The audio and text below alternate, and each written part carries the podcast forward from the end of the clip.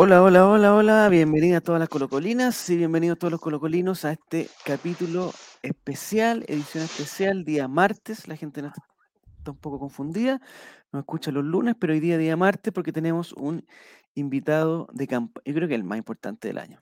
Eso se lo dijimos a, a Edison, pero no, no, hasta ahí no me llegó. El más importante es que tenemos ahora, así que bienvenido Mati, bienvenido Nico, porque está con Hola, nosotros. hola, hola, hola. Eh, don Edmundo Valladares. Edmundo, ¿cómo estás? Tanto tiempo sin verte, tanto tiempo. Sí. Hola, hola, un gusto muchachos. Todo bien, con, con frío, pero, pero bien, bien. Agradecido de estar invitado hoy a All Right. Qué buena. Oye, Edmundo, el... ahí a cambiar. El, el otro día estábamos digamos, recordando unas fotitos y aprovecho de mandarle un, un saludo a la gente de Spotify que no puede estar escuchando quizás que es jueves, viernes, pero eh, escuchando con muchas ganas lo que nos tiene que decir el mundo.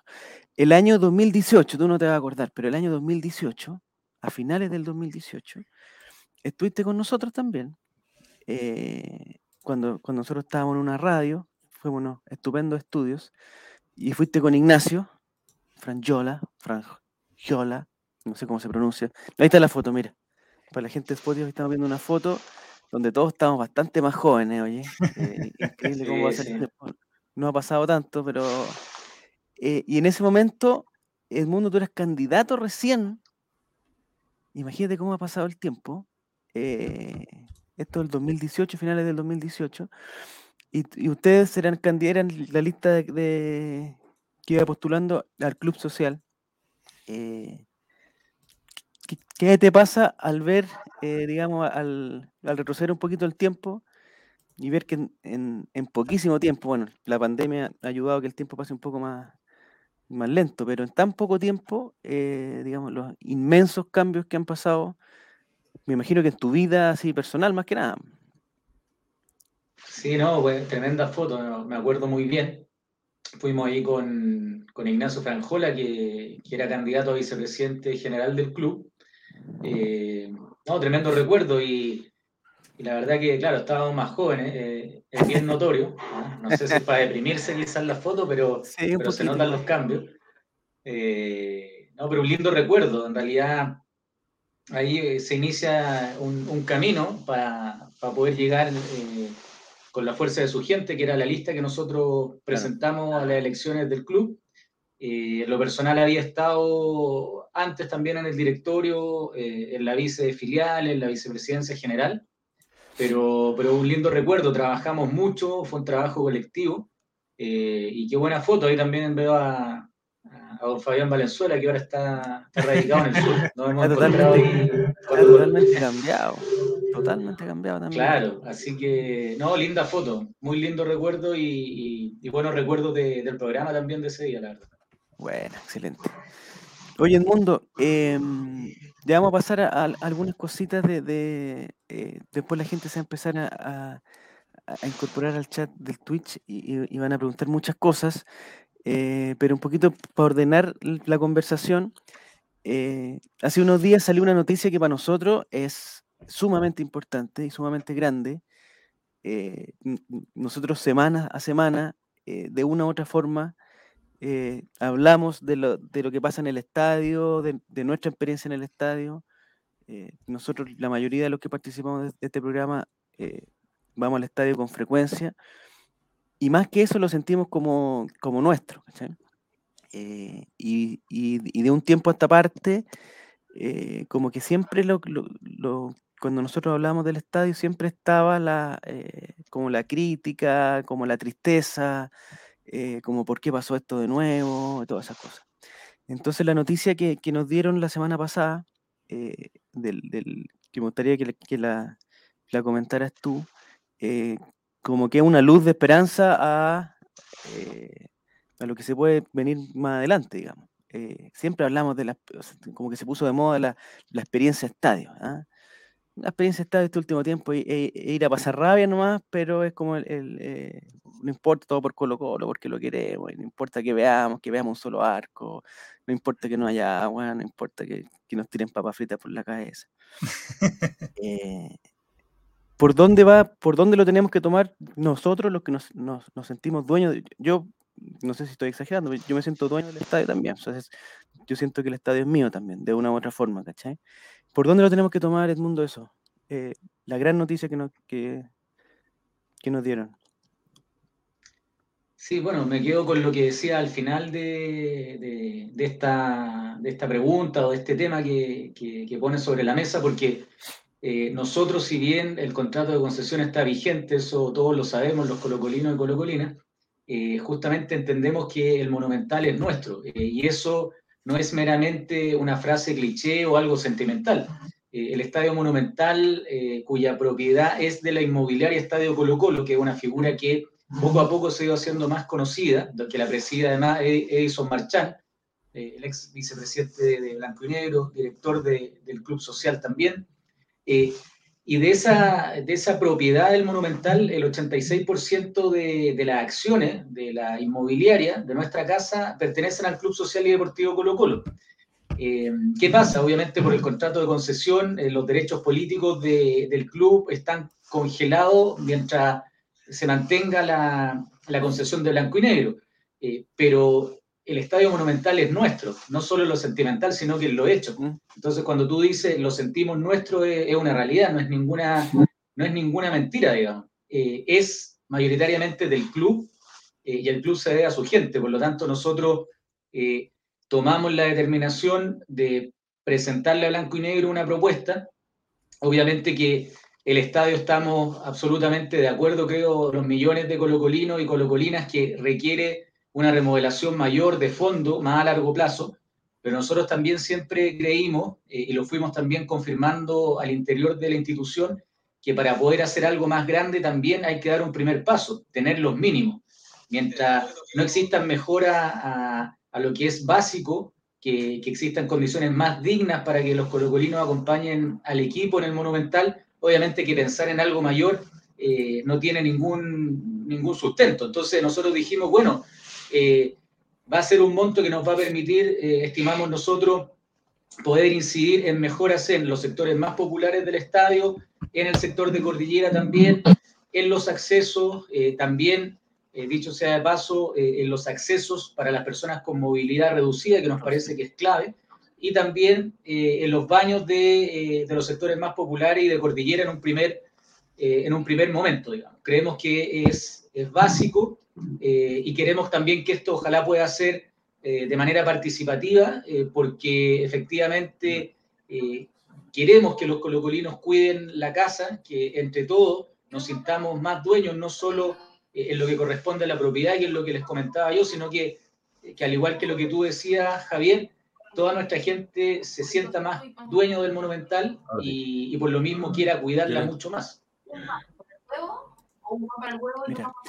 El, ¿De qué se trata? Eh, porque nosotros, cuando hemos hablado de este tema, eh, siempre salen, lo primero que sale es eh, un tema más estructural de, de, la cancha, que siempre se ha dicho que, hoy que hay que bajarle algunos metros, oye, pero vean lo que hizo River Plate, no sé qué cosa, y que la segunda bandeja, no sé qué, todo eso, ya, ese es un cuento que que nosotros que somos ya más viejos lo hemos escuchado tantas veces eh, que un poco como que le ponemos el filtro y decimos ahí que no. Eh, yo, por eso me gustó lo que, lo, que, mm, lo que pasó la semana pasada, porque me pareció que eran medidas súper concretas, ¿cachai? Súper concretas.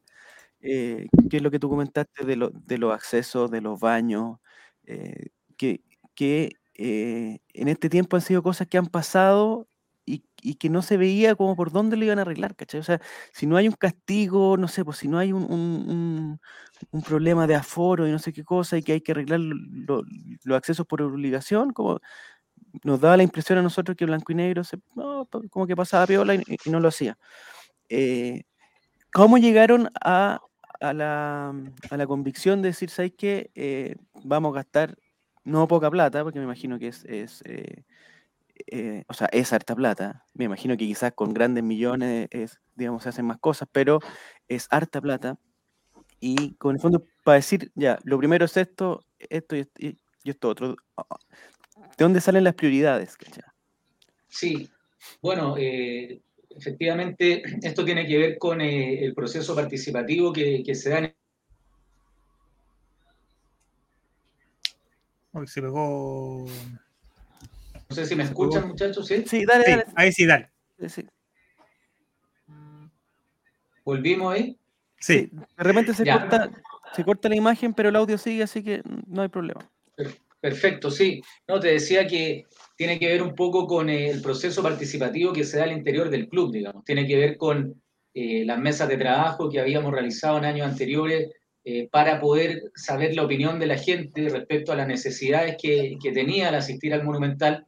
Hace un año y medio atrás se había hecho también una encuesta participativa desde el centro de estudios del club para identificar cuáles eran eh, los puntos más críticos que la gente eh, identificaba del Monumental. Eso obviamente que ayuda muchísimo para poder ir haciendo un catastro y un diagnóstico posterior.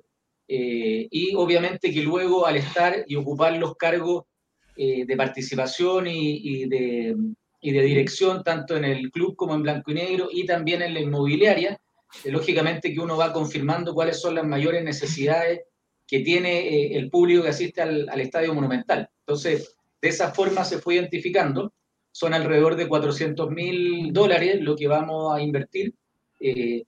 Esto es una primera etapa, eh, es un desde. Creemos que la institución en su conjunto tiene que hacer muchos esfuerzos, mayores esfuerzos, eh, y nosotros esto también lo estamos haciendo complementariamente a otro tremendo sueño, que es un centro recreacional para los socios y socias, eh, para los trabajadores también de Colo Colo, que se aprobó en la Asamblea Ordinaria por casi un 100% de los una medida también el, que vamos a invertir eh, otros eh, importantísimos recursos del club. Bienvenido Álvaro, no te había visto, ahora te veo. Estaba súper concentrado. ¿Cómo estás Álvaro? Hola. Hola a la gente. Hola al mundo. Gracias por venir.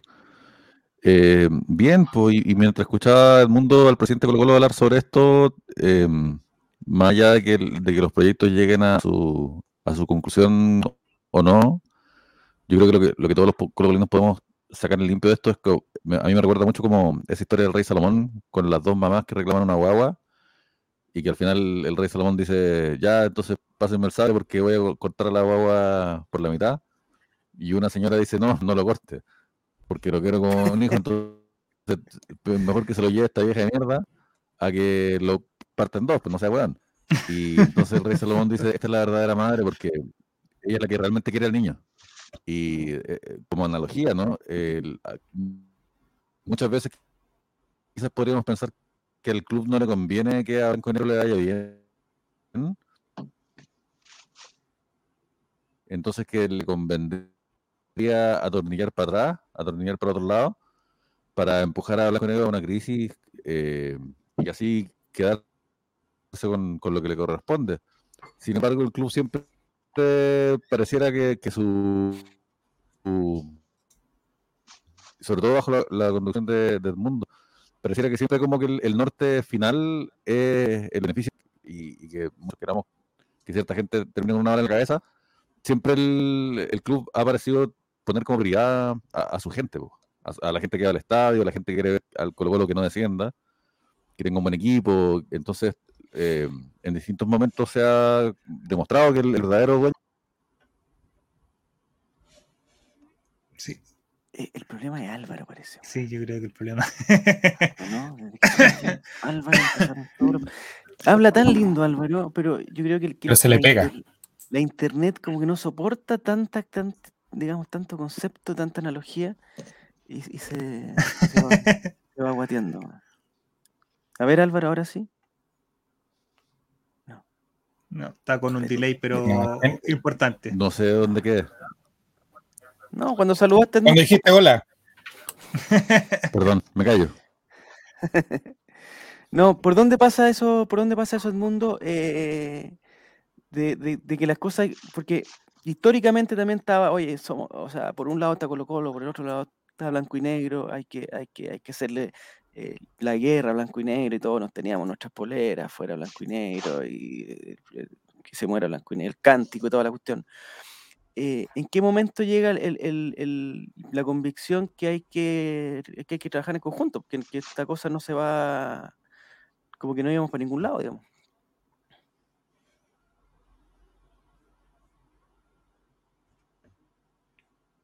No, no está escuchando tampoco. No.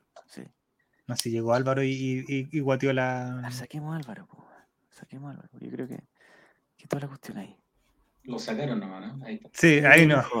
Ahí está. y ahí empezó a funcionar, pero imperfecto el internet. sí. Está mejor. ¿En qué momento pasa el mundo eso de, de decir, eh, de meterse con, no sé, po, lo que hablábamos en su momento, de, de que hay que hay que trabajar con el enemigo, eh, bueno, en sentido figurado, digamos, pero hay que, hay que hacer cosas en conjunto. Sí, bueno, eh, pasa, yo creo que al inser- insertándose en, el club, digamos, desde el Club Social y Deportivo Colo Colo, al ir tomando espacios de participación, finalmente eh, uno como colocolino y como parte de la institución, eh, el compromiso es con Colo Colo y es con la gente. Por lo tanto, el poder participar, buscar incidir para que le vaya bien a, a Colo Colo en todo sentido, eh, lo, lo terminamos viendo como una obligación porque al final eh, la recompensa va a ser para los mismos colocolinos y colocolinas. Eh, y además, eh, en definitiva, nosotros creemos que la salida o, o el término del contrato de concesión tiene una fecha de caducidad clara. Habrá que ver realmente este tema, cómo, cómo se va a mantener, en qué condiciones va, va a terminar pero, pero obviamente que al final a Colo Colo eh, le conviene al club de que en general le vaya bien a la institución, porque existe una deuda fiscal que está ahí, eh, mientras no se vaya amortizando como corresponde, eh, la administración que recaiga mayoritariamente en socios o socias del club eh, va a ser un gran problema al terminar los primeros 30 años de la concesión. Mm. Eh, y además Blanco y Negro tiene la obligación, mientras exista, de eh, propender a que la cantera de Colo Colo sea la mejor, que pueda entregar eh, los mejores jugadores y jugadoras también al club cuando Blanco y Negro se vaya o deje de tener la mayoría de la propiedad. Entonces, al final, eh, nosotros creemos que a Colo Colo debe irle bien y, en esa, y en ese irle bien, en la pasada a Blanco y Negro probablemente le, le va a favorecer. Hasta ahora no ha ocurrido, pero, pero finalmente, si Blanco y Negro no funciona de la mejor forma, eh, el heredero de eso va a ser el club y su gente, eh, y vamos a estar en un tremendo problema si es que las cosas no mejoran de aquí a un corto plazo. ¿no? Mira, eh, la gente está preguntando, yo no sé si meterme en la dinámica, Nico, de, empezar a poner preguntas, no sé, pero, pero hay un tema súper, digamos, súper actual, de hecho tú también estuviste en el, Congreso y todo el, cuento, que una pregunta de Claudio Pastén, que dice, Hola Edmundo, si podría explicar en qué consistiría la ley que reforma la, la sociedad anónima, cuál sería la figura que se propone para cambiar el actual sistema, o sea, qué se ha hecho... eh, de hecho, el- hasta el presidente de la República el otro día publicó que, que- que como que iba avanzando en, el, camino adecuado. ¿En qué, en qué afectaría eso a- a Blanco y Negro, Colo Colo, su relación con Blanco y Negro? Sí, eh, no, lo primero, saber si me siguen escuchando bien o relativamente bien. No. para- Perfecto. Te escuchamos bien. Ya, Si no hay problema. si no hay Perfecto, genial. Eh, sí, respecto a eso, bueno, la verdad que nosotros con, con poca publicidad, con poca, yo diría con poco eh, apoyo mediático, el 2016 ya se, se propició, se impulsó un proyecto de ley con eh, apoyo transversal, digamos, a nivel de Cámara de Diputados, de- la izquierda a la derecha, eh, y se aprobó en general eh, un proyecto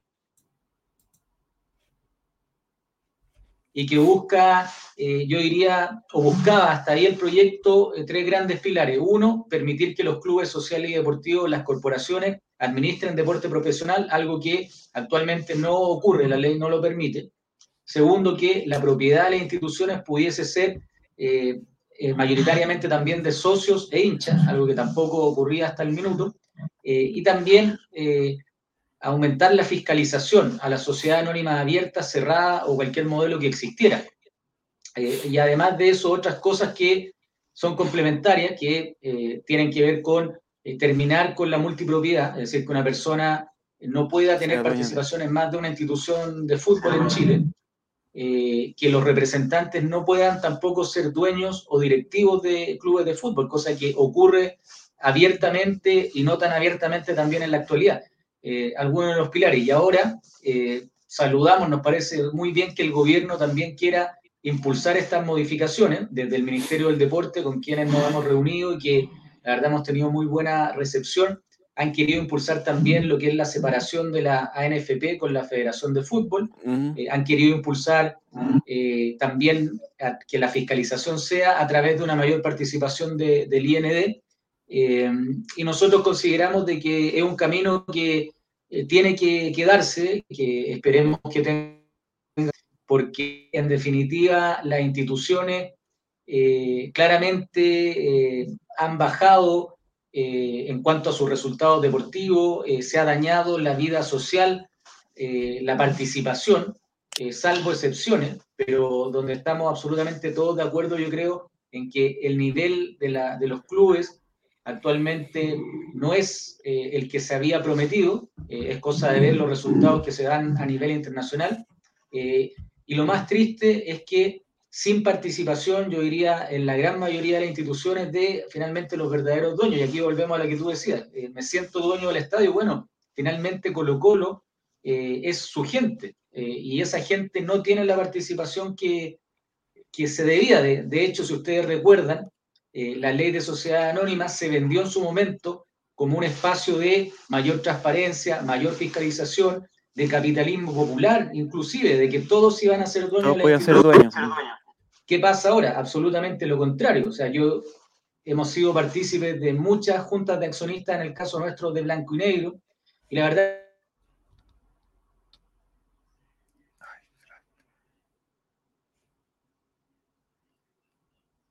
Estamos con un pequeño problemita.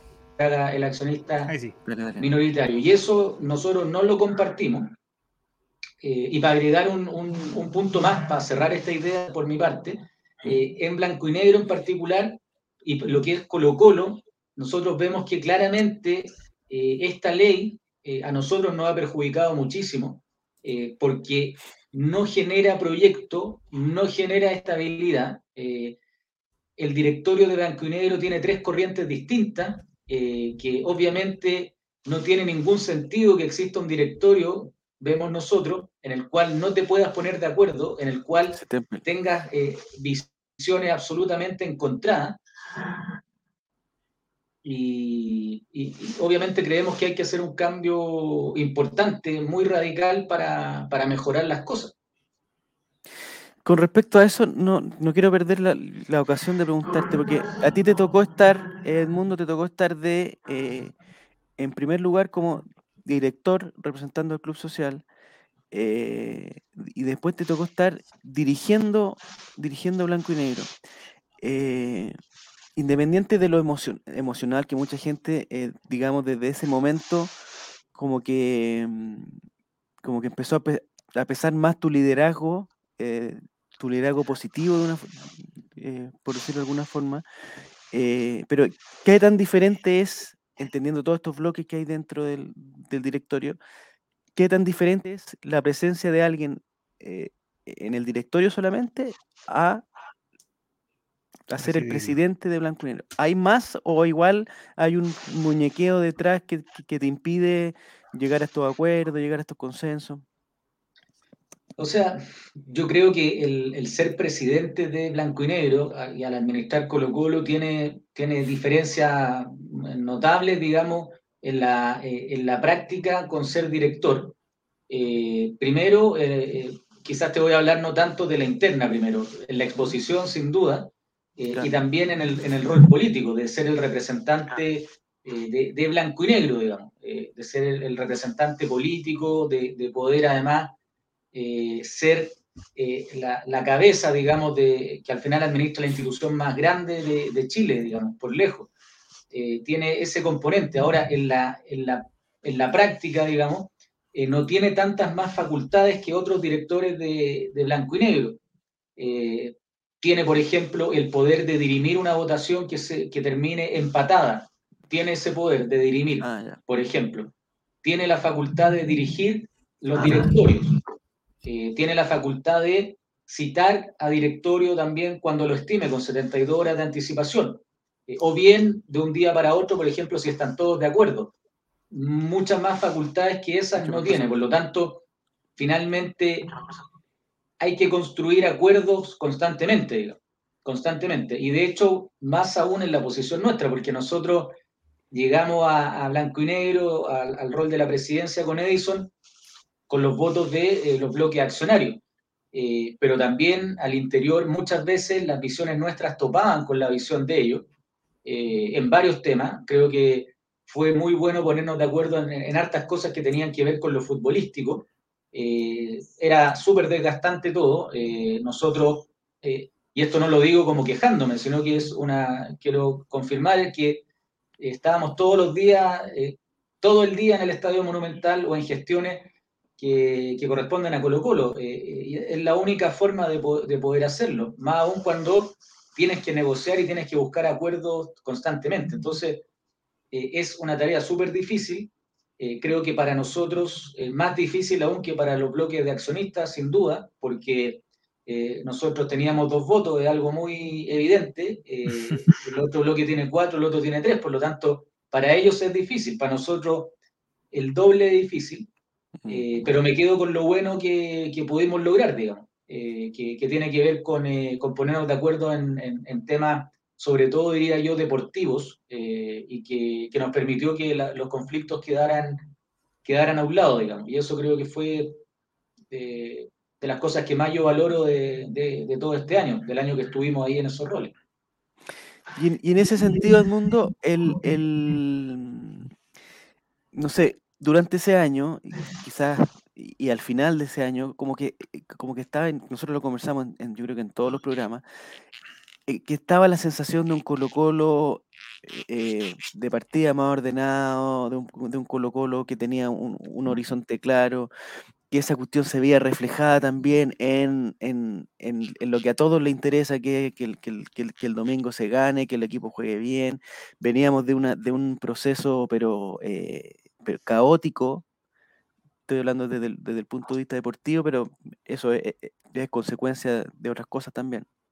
Eh, pero, era, pero era como, yo creo que, no había nadie que dijera, oye, este Colo Colo, este es el camino, ¿cachai? Y, estábamos todos contentos. Yo creo que el liderazgo que tú tienes tú, e, e, el, liderazgo que tienes tú, que es lo que la gente te, valora eso, eh, es por, por ese momento de Colo Colo, por lo que pasó en Colo Colo, por, por la buena onda que había, por las sonrisas que había, por, por la, por, digamos, por todo eso. Eh, ¿Y en qué momento todo se fue a la punta del cerro? Con todo respeto. ¿En qué momento eh, eh. estos grupos no se ponen de acuerdo y dicen, ¿sabes qué? No, vamos a partir de nuevo, hagamos cambios, tenemos que volver a lo antiguo. No sé, ¿cachai? Como que nosotros lo recordamos como, fue, no sé, por la semana antes de esa junta de accionistas, o, los tres días antes incluso, cuando todavía habían rumores que ustedes seguían, que se podía seguir y que no sé qué cosa. Y desde ese momento, de haber sido casualidad, yo quiero entender que fue casualidad, pero, o sea, empezamos a perder no sé qué cosas, lesiones, COVID, oh, pero ¿cómo, tan, cómo tanto? ¿cachai? O sea, ¿qué pasa dentro de, esa, de, esa, de, de ahí en que uno dice, ¿sabes qué? Echémoslo todo a perder y empecemos de nuevo.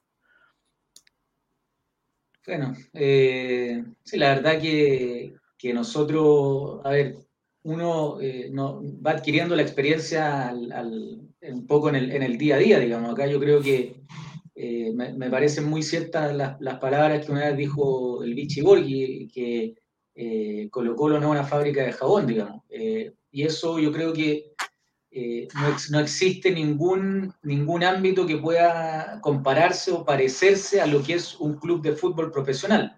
Eh, y como lo entendemos nosotros, un club en, su sentido más amplio. Eh, no es lo mismo a, nada más, digamos. O sea, lo digo afortunadamente con conocimiento de causa, tuve el privilegio de estar ahí y conocerlo. por lo tanto, creo que, que efectivamente nosotros eh, también percibíamos eh, eh, bastante tranquilidad y mancomunión. Creo que eso es de las cosas destacadas que, que, podemos tener de, ese periodo. Cuando tú dices qué es lo que pasó en el camino, yo la verdad que creo que también, como lo dije en alguna oportunidad, había que preguntarle a los accionistas, a los controladores de Blanco y Negro, qué es lo que ellos vieron o estimaron pero lo que sí yo te diría es que eh, de lo que estoy convencido es que hay algo que sí les molesta y les molestó mucho, que es el crecimiento del Club Social y Deportivo Colo Colo. Eh, yo creo que eso les molestó, eh, creo que existen sectores de blanco y negro que siguen viendo al Club Social como un enemigo. Y ese es un error gigante, un, un craso error, porque en definitiva creo que se le olvida algo que, es clave y que los colocolinos lo tienen muy claro y cada vez más claro, que en definitiva el club social es Colo Colo y no es un verso, porque ellos están administrando, están arrendando. Eh, por lo tanto, para que Colo Colo funcione bien, lo que hay que hacer, y lo hemos dicho muchas veces, es que exista un gran acuerdo entre el club, entre el club y Blanco y Negro. Es la única, es la única forma, eh, donde se le dé el rol que corresponde al socio, al hincha, eh, donde en definitiva eh, se ponga el proyecto deportivo por delante y unas infinitas cosas más que podremos, podríamos conversar toda la noche, digamos. Pero yo creo que pasa por ahí. Yo creo que eh, se ve como una figura antagonista al club y ese es un error tremendo de blanco y negro que aún no ha podido superar. Mira, el, el, Benjamín en el chat del, de Twitch también hace pregunta. Dice, la visión del club social y deportivo versus la de blanco y negro, según la experiencia respecto a las decisiones relevantes, son muy distintas, lo que, lo que, comentaba, lo que comentaba recién, son muy distintas. Y si son muy distintas, ¿crees que esta visión del bloque accionario de verdad quiere lo mejor para Colo Colo? Es que ahí es donde entran, donde a mí me entra... Dale, no se te escucha muy bien, Nico, sí. Se te escucha muy, muy lejos Dale. Eh, porque uno dice, no sé, pues, estos gallos eh, voy a poner la caricatura de, la, de la situación, pero oye, esta gente quiere pura plata y está aquí por hacer un negocio, son empresarios, ya, y los empresarios quieren ganar plata y, y uno e, en la simplicidad del análisis dice, oye, Colo Colo en primer lugar de la tabla de posiciones, clasificando Copa Libertadores, haciendo buenos partidos, eso es plata, me imagino. A diferencia de Colo Colo empatándole al, minuto 95 a Coquimbo y no sé qué cosa, eso, eso, eso no es plata, digamos. Entonces, eh, por eso valoro la pregunta del, del, Benjamín, porque en el fondo es decir, ¿qué es lo que quiere este bloque eh, que cuando está Colo Colo en lo mejor, que creo que no hay duda que estábamos en lo mejor que podíamos estar, eh, dice no, dice no, este no es el camino. Sí, no sé si ahí se escucha un poco mejor. Ahí está perfecto, Nicolás. Ya, una pregunta del mundo. Mira, eh, ese día que tú renunciaste se proclamó supuestamente un candidato que de hecho salió la familia hasta defenderlo y todo. Y muchos han hablado sobre, sin dar nombre evidentemente, porque es una cosa de código, de, de, que no, todas las personas que están ahí quieren el bien de Colo Colo. Pero, ¿cuál es tu sensación más allá de eso de cuántas personas efectivamente quieren el bien para Colo Colo? Porque muchos de los directores dicen no, que, que son reconocidos empresarios y que de hecho han tenido vínculos con algunas situaciones bastante complicadas eh, dicen, no, yo soy colocolino es chico, pero lo que tú decías recién, todos los colocolinos no entendemos que el club social es el amigo, pero ¿en qué momento se, se olvida un poco eso? O, o, cuántos de los que están verdaderamente eh, tienen nociones de fútbol también? ¿Cómo fue tu, tu, experiencia en ese sentido? Porque es complicado, porque muchas veces parece que son empresarios que salen de su escritorio en una empresa y quieren llevar la visión de empresario al fútbol, y eso está demostrado que por ahí resulta, no resulta derechamente. Sí, mira, yo creo que hay, varias cosas. En realidad, eh, no hay una única explicación para, para, lo que ha pasado en Colo Colo bajo la administración de, de Blanco y Negro. Eh, a ver, integrantes de, de, la mesa de Blanco y Negro son colocolinos, me parece que la mayoría sí lo son, pero acá también existe un tema eh, histórico de arrastre en Blanco y Negro de, de pérdida. O sea, si tú revisas, también lo hemos hablado varias veces, si tú revisas los 17 eh, ejercicios de blanco y negro, tienes que en 13 o 14 de, lo, de, de los años de gestión han habido pérdidas.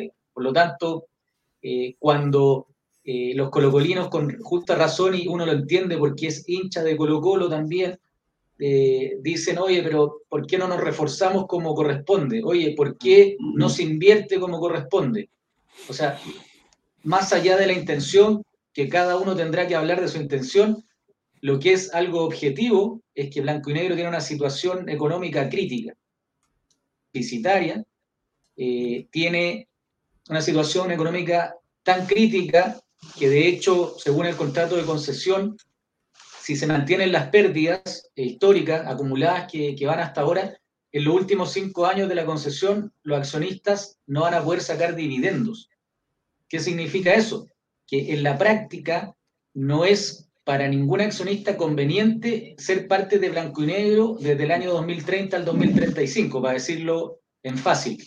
Por lo tanto, ahí se, produce, creemos nosotros, algo que es súper siniestro, que es eh, que en definitiva, ante pérdidas históricas eh, y la situación es tan compleja en la, en la, actualidad y probablemente lo va a seguir siendo a futuro por bastante tiempo, que todo se busca eh, equilibrar entre lo que es poder el, tener el desarrollo deportivo, donde nosotros desde el club también siempre vamos a querer empujar eso, y poder, en este caso los accionistas, terminar o, bajar, amortizar las pérdidas, porque en definitiva eh, puede que eh, salgan eh, perdiendo mucho más de lo que, o, en verdad sin, sin tener ningún dividendo, digamos. Entonces, se produce una situación ahí que es bien compleja, que, que es súper complicada, y además, para complementar y terminar la idea, finalmente el proyecto deportivo y el desarrollo de Colo Colo, obviamente que va a topar eh, con, con, algo que es a corto plazo. Acá Blanco y Negro tiene, eh, está jugando eh, los descuentos. Sí, muchos podrán decir que quedan 13 años o 12 años y fracción de la primera parte de la concesión, pero el antecedente de los últimos cinco años es clave y por lo tanto, en definitiva, aunque ustedes no, aunque los colocolinos no nos convenzamos aún, están jugando los descuentos. Entonces es complejo el escenario por lo mismo. Edmundo, eh, yo te quería hacer dos preguntitas. Primero, eh, respecto a Edmundo Valladares como presidente del Club Social y luego Edmundo Valladares como el líder o presidente de Blanco y Negro. Eh, uno te veía normalmente, quizá en el círculo más colocolino, cuando era solamente o era reconocido solamente como el presidente del Club Social. Luego saltar a lo que era la presidencia de Blanco y Negro, obviamente generó un que se te abriera como, por decirlo así, los canales a todo o sea, todo el mundo pasó a conocerte de verdad, a, saber quién era Edmundo Valladares. ¿Cómo fue para ti eh, eso, esa eh, exposición a, todo en realidad? Y lo segundo es que lo están poniendo bastante en el chat, que tiene que ver un poquito más que ver con la administración. ¿Cómo manejaba eh, Blanco y Negro o Colo Colo el tema de los aforos? Oh, un cambio muy grande, la verdad. Sí, dale.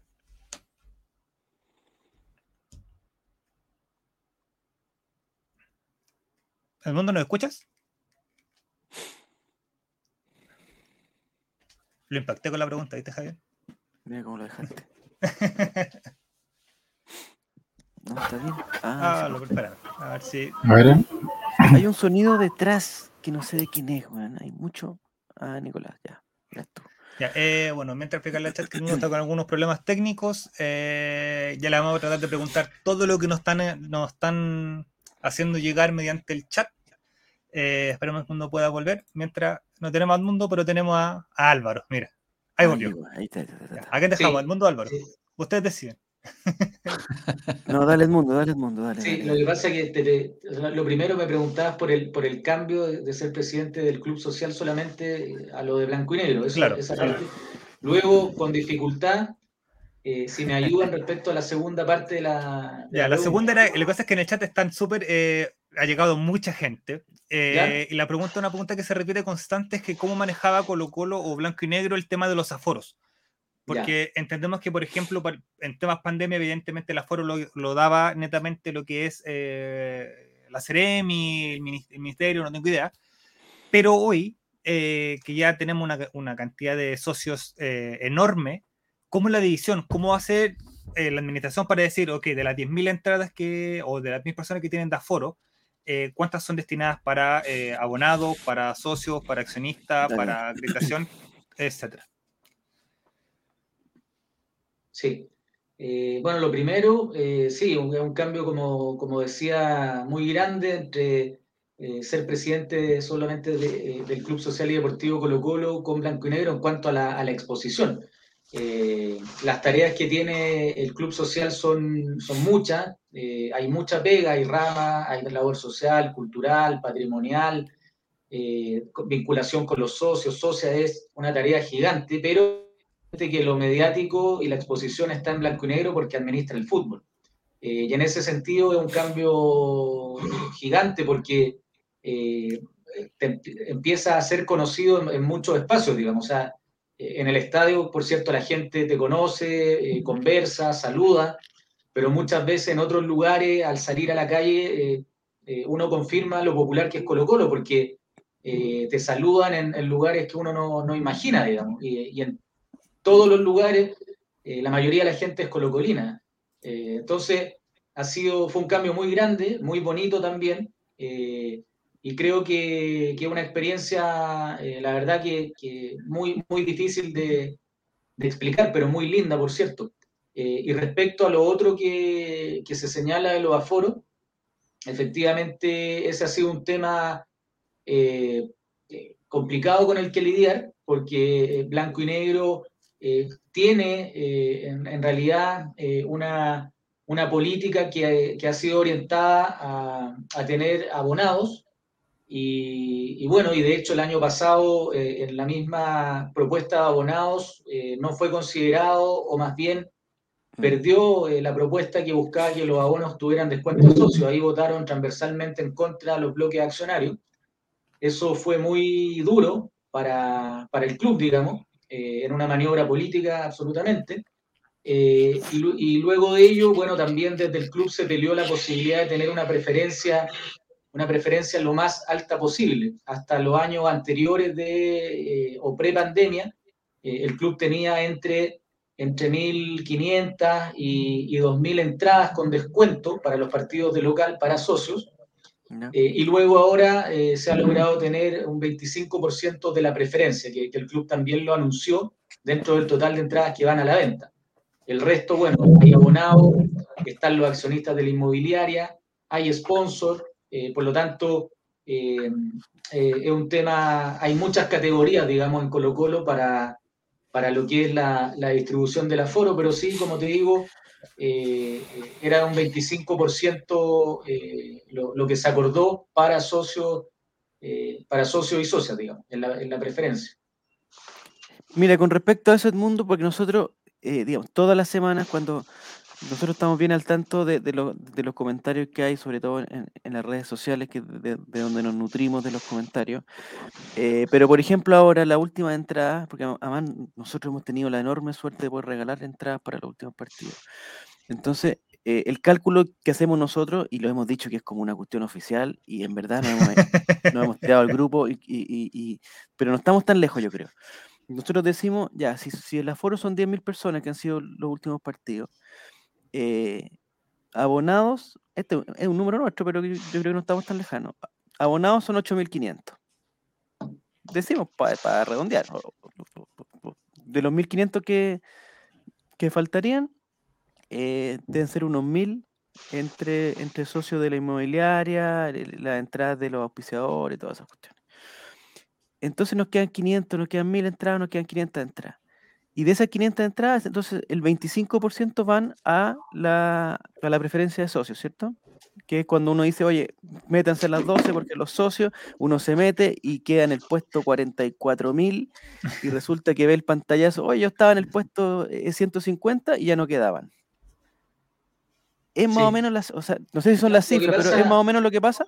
Mira, lo que pasa es que, eh, a ver, son, son eh, cifras que que debe manejar blanco y negro, pero lo primero, eh, los abonados no son tantos, son, ah. eh, son 7.000, cerca de 7.000, ya. Eh, y ya luego se distribuyen las entradas. Ahora, lo que también ha ocurrido con este aforo reducido es que entre un 80 y un 90% de las entradas ha sido para los socios, en este contexto de, de, aforo ah. reducido.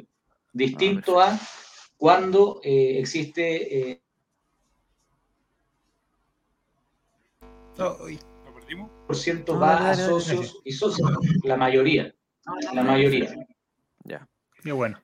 Pero lo que es, claro, lo que es realidad independiente, porque la gente dice, hoy la página mala no funciona, me dejaron en la.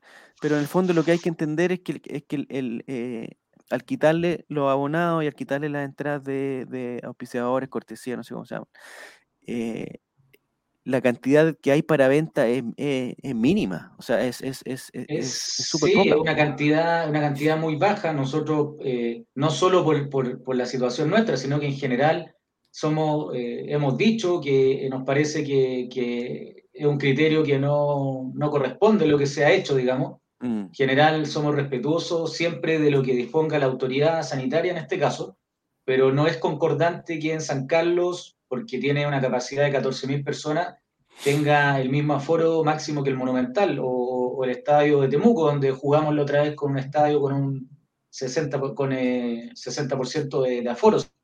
Sé que, era, sé que era otra fase, pero igualmente no es concordante, digamos, con un estadio que tiene 40, 43.000 asientos. Eh, y, que, y, que, y, que, se puede jugar con, con 37.000, 38.000 personas, digamos. Entonces, eh, creo que, hay que revisar eso urgentemente. Eh, no tiene concordancia ninguna con los otros estadios y con los espectáculos que se hacen cerrados, conciertos y otros.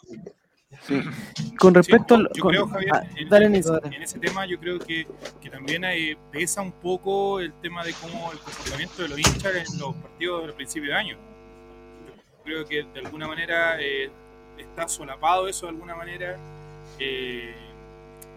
el mal comportamiento del hincha y con el tema esto de los aforos, con 10.000 personas se ha mantenido un comportamiento bastante bueno de la mayoría de la mayoría de la gente que va, entonces yo tampoco estoy de acuerdo, pero yo creo que también hay una situación que a lo mejor eh, no estoy haciendo una acusación por si acaso, pero puede ser algo que esté ahí como de la mano y que el tema sanitario permita de alguna manera mantener a raya un tema de seguridad que no depende de este gobierno, sino que han ocurrido muchos gobiernos anteriores donde todavía no no se ha, no se ha puesto atajo a este tema de la, de la seguridad y de las turbazos y todo eso que les tocó vivir a ustedes como en, la primera parte del año.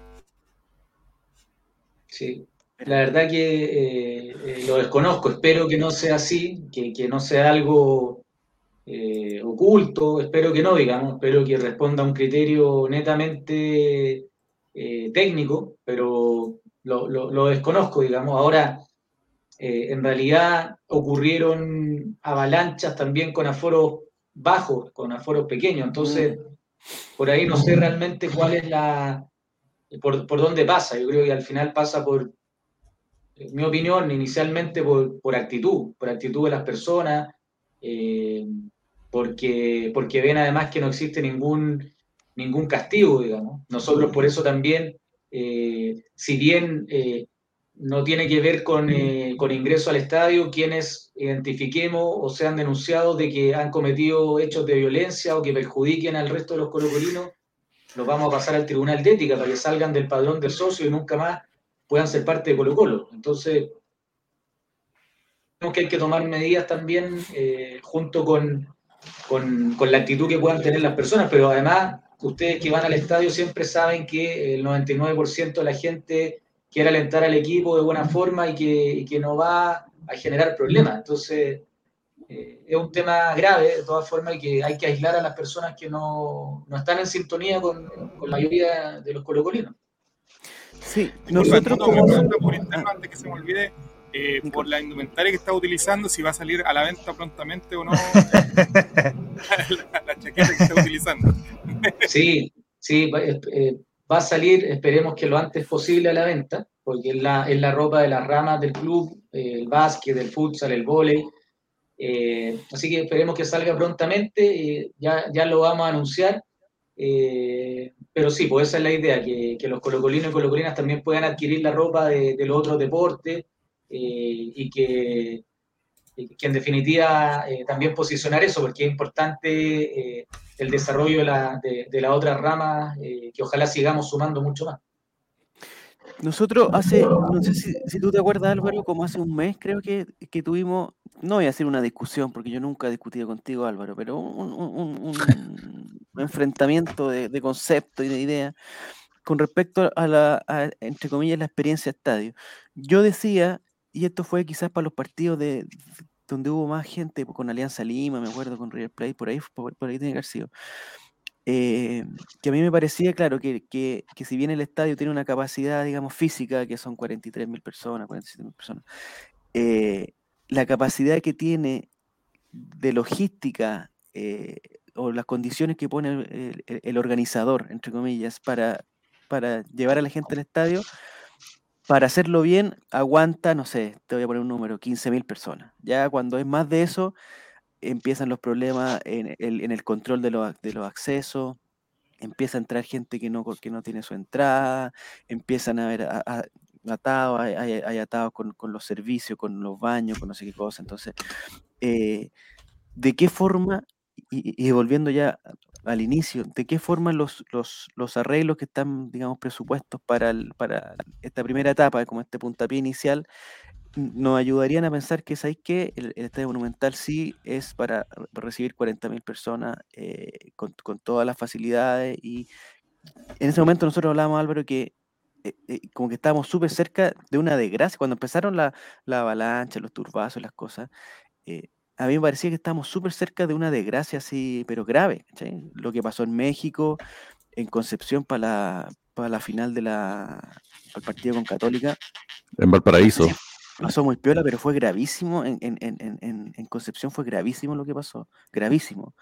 Y estuvimos cerca de, de, de, algún muerto, o sea, fácilmente. O sea, eh, fue una cosa de suerte que, no haya que no haya habido muerto.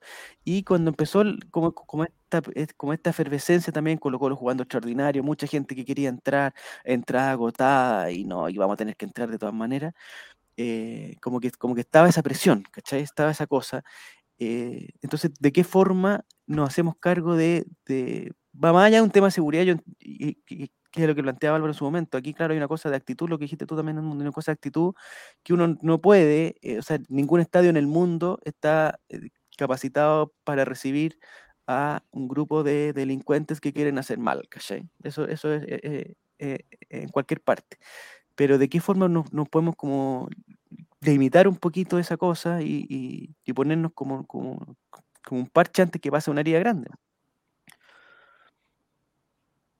Eh, bueno, es, complejo, o sea, la verdad es que las soluciones definitivas cuesta encontrarlas, digamos, de hecho, eh, muchas veces se da el ejemplo de, Europa, que, todo anda, anda bien, que la la experiencia de estadio, que es lo que ustedes decían al comienzo, que, se habla tanto de eso, funciona bien, pero de repente hasta no hace mucho mostraban imágenes de, de verdaderos desastres, digamos, en estadio eh, europeo. Entonces, la receta, eh, creo que nadie tiene la, la, panacea, pero creo que lo, principal es que lo que se realice sea eh, en base a, también, insisto, conocer la experiencia de las personas que asisten, también, eh, obviamente, tener expertos en la materia, pero eh, hacer partícipe a la gente, digamos, que, que la gente eh, sienta la necesidad también de cuidar, de cuidar, digamos, nuestro espacio, el Estadio Monumental en este caso.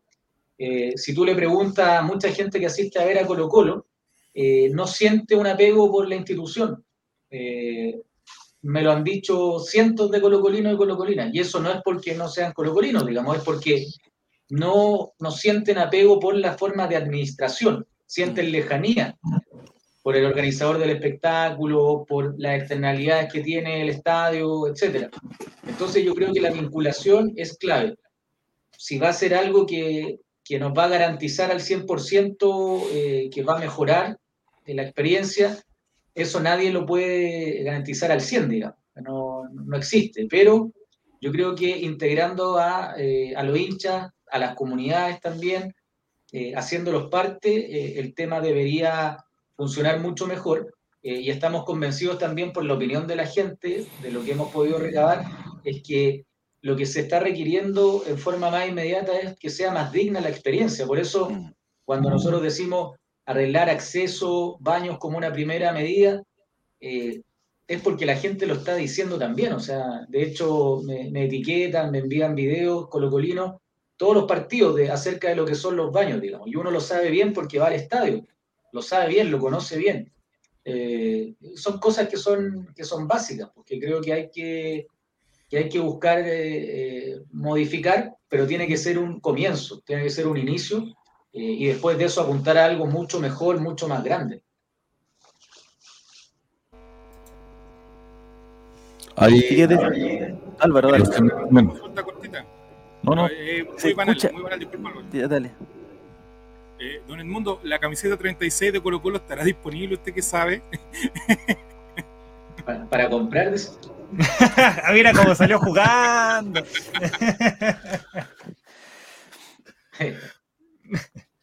No, Dale, Álvaro, tú tenías una pregunta, ¿no?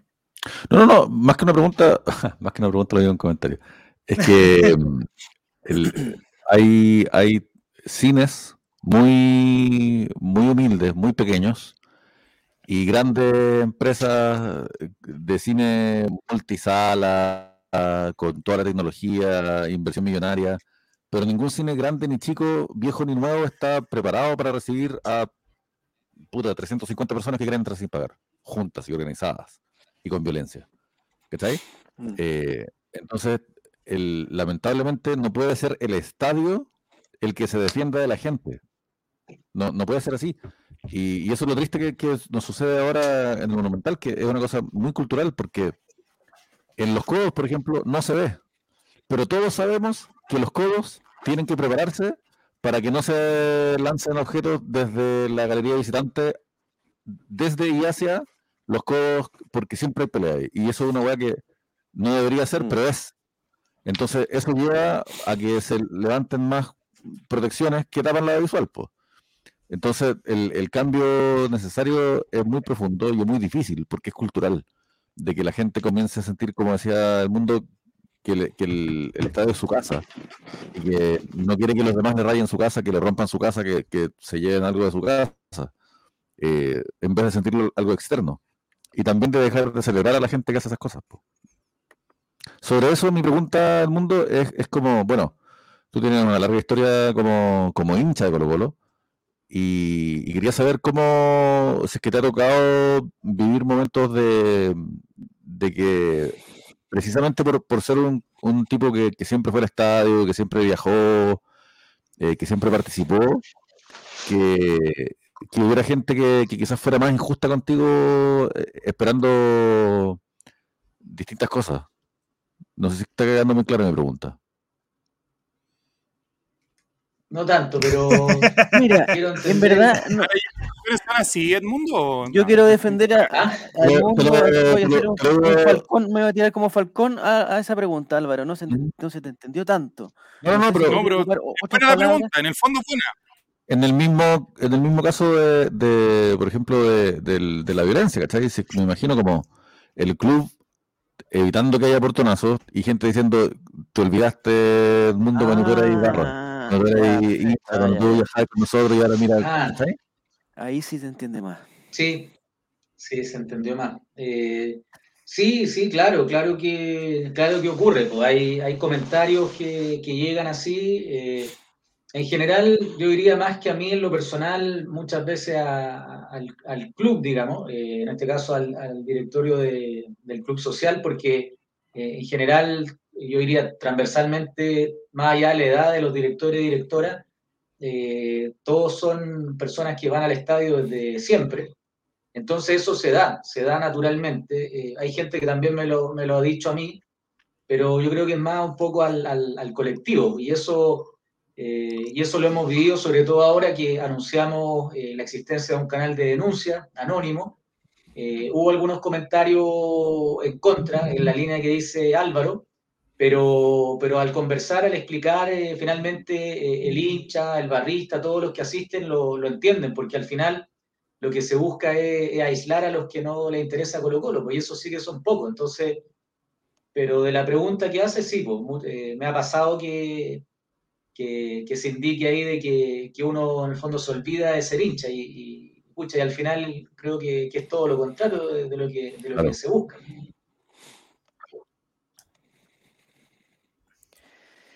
Es, eh, hay estos comentarios del mundo y, y yo, yo solo quiero, lo quiero recalcar. em, es difícil que los liderazgos tengan el apoyo, bueno, ahora mm, más que nada en estos tiempos, es difícil ver, ver a una persona que esté en, que esté en un cargo, digamos, público, eh, eh, en un presidente, digámoslo, eh, que tenga tanto respeto, o sea, que la gente tenga tanto cariño y tanto respeto. Yo entiendo que quizás habrás tenido algún, algún comentario, algún, algún Siempre mensaje directo, algún mensaje directo, una cosa así, pero nosotros como que nos tomamos de, de la generalidad. eh, y es impresionante el mundo. No sé si, si tú en algún momento te, te lo imaginaste o, o si lo dimensionas, eh, que la gente te quiere de vuelta, la gente quiere que tú tomes decisiones, la gente quiere que tú hables en las conferencias, eh, la gente quiere que tú tengas pantalones rosados y cosas así. Y no, no, no, los pantalones rosados no, pero, eh, pero, la gente quiere que tú, tú, o sea, como que te quiere ver, pero yo creo que es producto más que de, un, de un no sé, pues hay algunos liderazgos que nacen del carisma, de, de, alguien muy extrovertido, que siento que tú no eres, que no vas por ese lado, de ser muy extrovertido, muy polémico, una cosa, sino va por el, por, el lado de la gestión, ¿cachai? O sea, eh, yo creo que nos dimos cuenta eh, que sí se podían hacer las cosas bien, ¿cachai? De, detalle, o sea, que yo sé que no son detalles, pero, eh, oye, qué lindo sería que algún día Colo Colo tuvieras todo su plantel para una pretemporada. Mira, la, la weá básica que te estoy diciendo, o sea, no, o sea, no, estamos, no estamos pidiendo ni una cuestión, pero nunca lo habíamos tenido, nunca habíamos tenido algo así, ¿cachai? Eh, oye, qué bueno sería que el director deportivo estuviera conversando con este otro y hablara con el entrenador y pidiera, y, como que las cosas pasaban, ¿cachai? Qué bueno sería que el entrenador pidiera el refuerzo y el refuerzo le llegara, y no sé. Y todas esas cosas empezaron a pasar en una, en, una gran cadena. Eh, y me parece que se te, que se te valoró en, en, el, en, el, sentimiento y en la emoción, se te valoró eso como que, como que tú, yo entiendo que hay un equipo atrás y toda la cosa, pero como, como la cabeza de esto, eh, se te valoró como responsable de eso, ¿cachai? Eh, y, el cambio fue, eh, digamos, drástico, que al momento que te fuiste de blanco y negro, empezaron los problemas y traiga, vamos a pasar a la opción D, ¿no? que esta, esta, persona lo veníamos siguiendo, no, no veníamos siguiendo, con todo respeto, no veníamos siguiendo este refuerzo hace cinco años, llegó, llegó porque llegó nomás, ¿cachai? Entonces, ese tipo de cosas como que se valoran mucho, no sé si, no sé si tú lo has ¿Has logrado asimilarlo o está demasiado luego todavía? Em, sí, o sea, no sé si asimilarlo, digamos, pero, pero sí, eh, obviamente que eh, un poco conectado con lo que me, preguntaban antes, pues de, ser presidente del Club Social, presidente de Blanco y Negro, eh, esa exposición ya es un cambio grande y obviamente que Em, es, eh, emocionante eh, eh, el cariño que uno, que uno recibe, digamos, uno nunca lo imagina, porque en realidad yo llevo a Colo Colo siendo un hincha, siendo un socio, a, ser parte de proyecto que busca posicionar al club, que lo terminemos recuperando para la gente, pero nunca yo imaginé que iba a ser presidente del club ni de blanco y negro, digamos, esa es la verdad. Entonces, eh, obviamente que, emociona y, es raro, es raro, digamos.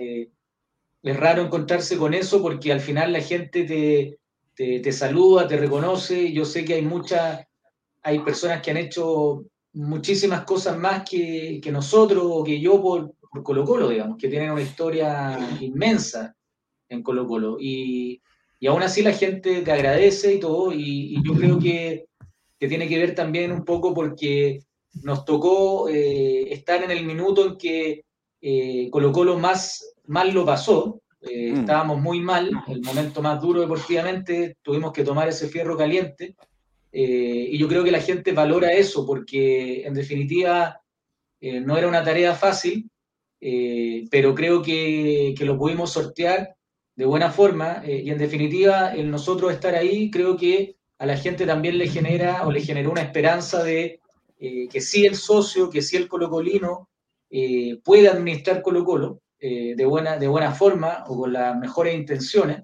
podemos hacer una gestión como corresponde. Yo creo que, que un poco eso, pues se interpretó la esperanza y la ilusión de, de la gente. Entonces es emocionante, y pucha, se valora se valora muchísimo. Para mí, la verdad que, es súper extraño. esa es como un poco la definición, bastante extraño. El mundo, una, una, ah, dale, de Nico, Una pregunta. Se habla mucho sobre el tema de los representantes hoy en día. ¿Cómo fue tu experiencia, más allá de que el director deportivo es quien gestiona eso, pero cómo fue tu experiencia con este tema? Porque eh, durante tu gestión estuvo muy en boga el tema de Moreno Martins, por ejemplo, que estaba muy cercano y pasó algo ahí entre medio que no llegó. Entonces, ¿qué, ¿cómo fue tu experiencia y con qué te quedas de este tema de que se habla tanto de los representantes en el fútbol de hoy? Es un, es un, es un tremendo tema. Yo creo, eh, me tocó conocer a, hartas personas Eh, también de ustedes me preguntaban antes la diferencia entre ser director de Blanco y Negro, ser presidente de Blanco y Negro. Mm. Yo siendo director nunca conocía a ningún representante, digamos. Nunca. Eh, siendo presidente del minuto uno, eh, empezaron a escribirme, a contactarme. Eh, hay, un, hay un mundo ahí gigante. Conocí gente muy buena también que se dedica a eso, pero, pero es un tema bien, bien complicado, y no solo por lo de los representantes, sino porque no solo están los representantes, que es, es una de, las digamos, de, la- de las pegas que, que se generaron en el fútbol, sino que también hay intermediarios, eh, otras personas que también se involucran en medio de estas operaciones. Eh, entonces se hace bien difícil, eh, porque en definitiva está, está, como te digo, la figura del representante del jugador, por otro lado hay intermediarios que buscan acercar la posibilidad del jugador, por otro lado está la participación de los clubes, que muchas veces choca con la pretensión de- del representante. Eh, voy, a, voy a poner un ejemplo, digamos. Si, si uno compra un jugador, compra su ficha en, en- en el mes de, de junio, eh, obviamente quiere tenerlo porque quiere que te- tenga un desarrollo, que juegue por el equipo, que después ojalá se valorice, pero si en un mes más aparece una oferta, el representante eh, lo va a querer vender, porque en definitiva termina siendo un El- el círculo vicioso que el representante se lleva un porcentaje de, de los traspasos. Entonces, al final, el, el tema termina chocando, digamos, termina chocando entre lo que quiere el club o, o queríamos nosotros muchas veces y lo que el representante busca, que es generar eh, muchas veces recursos, digamos. En su lógica es válido, es un negocio, negocio. para ellos, pero muy difícil. Pero, pero es muy difícil cómo equilibra eso, digamos. No, no, no se ve muy, muy fácil, por lo mismo que lo que yo les decía antes del proyecto de ley, eh, también nos parece buenísimo que ojalá se apruebe eso, que esa norma que, que busque que los representantes no tengan participación en los clubes, porque la verdad que nos parece, nos parece aberrante, eh, y si ustedes revisan eh, todo la, eh, el murmullo que se genera en el fútbol chileno actualmente, chuta, ojalá que se corrija, porque si no eh, puede terminar muy mal. En ese sentido, Edmundo, por ejemplo, voy a poner un caso. eh, cuando se supo, o sea, no sé cuándo fue, fue a principio de año, cuando se, se le, comp- se le compró el pase a- a- de Pablo Solari, cuando, cuando, a finales del año pasado, no me acuerdo muy bien, eh, cuando se compraron varios pases, digamos, el de Gil y entre ellos fue el de Solari, eh, se, se hizo como el negocio con talleres. eh, ahí está la diferencia entre, entre alguien que quiere, entre comillas, el bien de Colo Colo y el negocio de decir, ¿sabes que Ya compramos a, a Solari, la primera oferta que llegue de donde sea lo vamos a vender porque vamos a, a- cortar la pasadita. A diferencia de decir, ¿sabes qué? Eh, lo, lo necesitamos, que fue palabras tuyas, palabras de Morón, de, de Quintero también, lo necesitamos para Copa Libertadores, este es un activo de Colo Colo, lo vamos a ocupar y no sé qué cosa, y vamos a esperar, no lo vamos a vender a la primera. Ahí se nota un poquito la diferencia entre, entre los bloques y el club social. Eh, mira, la verdad que en, el tema de Pablo hubo opiniones eh, diversas. Lo que sí te puedo decir es que fueron divididas, incluso en enero, que fueron, eh, que, que obviamente la, la visión deportiva que le puede entregar el, el- club eh, terminó primando esa vez, pero, pero sí, es difícil imponer un criterio deportivo, muy difícil. Eh, creo que eh, con el paso del tiempo también se confirma que fue muy bueno además la adquisición del 80% del pase. Inicialmente el contrato hablaba de una opción de compra por el 50%. Se compra el 80% y termina siendo uno de los mejores negocios de la historia de, de Colo Colo en el papel. Entiendo que no está cerrado al 100%. eh, por eso no, uno nunca debe adelantarse. Eh, si bien está muy avanzado y, y- y no creo que el tema vaya a cambiar, pero pero hay que esperar hasta, hasta los últimos detalles siempre. Eh, pero, pero yo creo que sí, yo creo que finalmente eh, eh, el, rol o la representatividad que pueda tener el club social en blanco y negro se nota en este tipo de, gestiones, digamos, se nota en este tipo de gestiones de, primero poner por delante lo deportivo, apostando al desarrollo del jugador y tratar de buscar también una, eh, un mejor futuro eh, económico, digamos. Eh, creo que, que se nota en, en ese tipo de cosas, más allá de, de los nombres, digamos, no, no porque sea Edison y Edmundo Valladares, no, no, pasa por eso pasa por una en ese sentido, en ese sentido, el mundo te sirvió o les sirvió como, como, equipo el tema de Martín Rodríguez cuando ustedes habían asumido hace muy poco eh, que, que, sale producto de una cláusula que fue medio difuso todo ese tema. ¿Les sirvió a ustedes para con una experiencia más que nada para lo que venía después? Sí, sí, claro, sirve. Lo de Martín sirve. En verdad, todas las, experiencias van, van sirviendo. Lo, de Martín fue muy duro, fue muy duro porque eh, termina yéndose a, los meses que habíamos llegado y no solo que habíamos llegado, sino que eh, a los meses de llegar a Colo Colo, muy poquito. Eh, ahora, yo la verdad también que ese tipo de cláusulas que, que se firman o se han firmado, también hay que, lo quiero relacionar, linkear con lo mismo que yo planteaba antes, o sea, en realidad Colo Colo, su situación económica, administrador blanco y negro, es tan eh, débil, es tan frágil, que, pasa esto, digamos. O sea, eh, ante la imposibilidad de poder quizás pagar mejor eh, para poder ser competitivo, se terminan aceptando cláusulas que obviamente son muy difíciles de sostener. Pero eso también, insisto, tiene que ver con que nuestro mercado no puede competir con, con otros, digamos. O sea, futbolísticamente a lo mejor podremos coincidir que somos más que Estados Unidos, pero en cuanto a números no lo somos, digamos. Eso es una realidad. Mm. Eh, a lo mejor la selección chilena le ganará a la de Turquía, pero los montos no, no son comparables. Y para aquí vamos a hablar de, de Brasil eh, y otros mercados, digamos. No, no hay ninguna posibilidad, digamos. Lo que va a ganar Arturo Vidal eh, es algo que no puede pagar ningún club en Chile, digamos. Ninguno. Y pueden pasar, no sé, 50 años y probablemente no, no va a estar. Entonces, por lo mismo también después vienen otras cosas más que nosotros eh, creemos que los dirigentes chilenos tienen que pelear y que es el fair play, fair play financiero, entre otras, digamos. Así que eh, es un tema bien que da para largo. mundo, te quería preguntar por... la última, si es un tema muy es que tiene que ver más o menos. Eh, la relación que, tiene, que tuviste con Gustavo Quintero. Eh, a ver, eh, retomando más o menos lo que decía Javier en su momento, se veía un cambio de dirección en, el, en, el, en, lo que es Colo Colo en general. Entonces uno también asumía que la relación que tú tenías o que podía tener la directiva con Gustavo era muy distinta a lo que podría haber sido antes de ti o posterior a ti.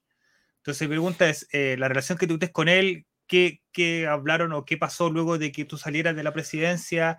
Eh, sigue el contacto de igual manera a pesar de que tú no estés tan presente ya en, las tomas de decisiones del, equipo o del, club, por decirlo así.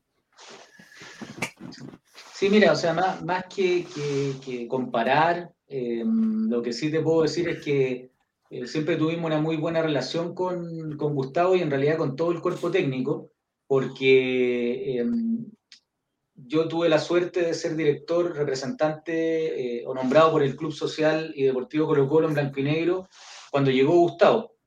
Eh, estábamos con José Miguel Sangüesa en ese minuto, poco antes de, los momentos más difíciles que, mm. ha vivido Colo Colo. Eh, y nosotros comenzamos a tener una relación, digamos, profesional con Gustavo desde ahí. y luego también termina existiendo una relación humana, porque además eh, eh, el, sufrimiento en la cancha termina uniendo mucho más también a, las personas, digamos. Eh, entonces vivimos momentos muy duros con el cuerpo técnico completo.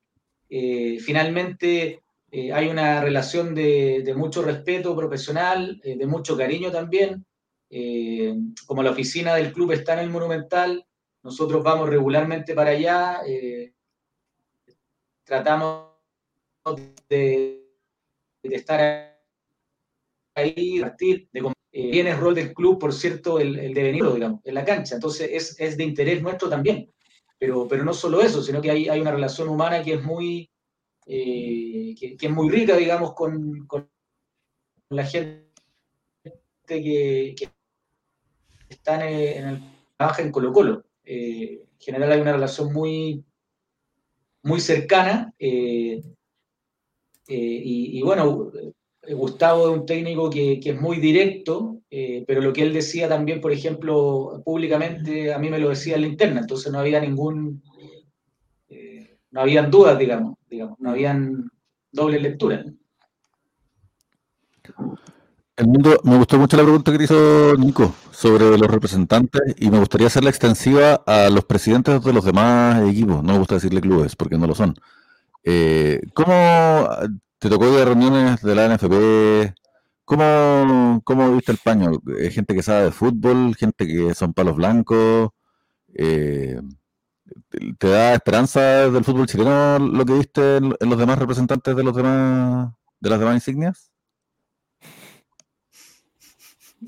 Mira, qué, pregunta, ¿no? Eh, yo, creo que hay, hay, de todo un poco. Hay gente que, es muy de fútbol, que, tiene cariño por, su, por sus instituciones, que está ahí, varios que llevan años, eh, que son personas eh, que, en verdad quieren lo mejor para sus instituciones. Hay otros que yo la verdad no, no sé bien qué apego tienen por los clubes. Eh, aparecen ahí como, como tú un poco desliza o, o, dices, representantes, personas que en realidad han, han estado por distintos clubes, que además no son hinchas de los clubes a los cuales representan. entonces, en realidad es un espacio que no, yo creo que a mí en lo personal no, no me da esperanza, digamos, porque, porque para que eso ocurra tienen que haber cambios eh, profundos, como los que antes mencionaba, a mi entender. Mm.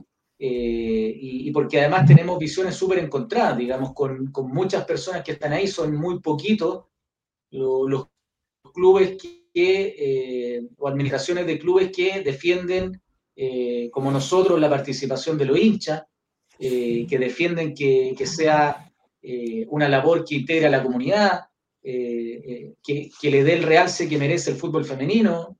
Nos encontramos con instituciones que derechamente no le interesa el fútbol femenino.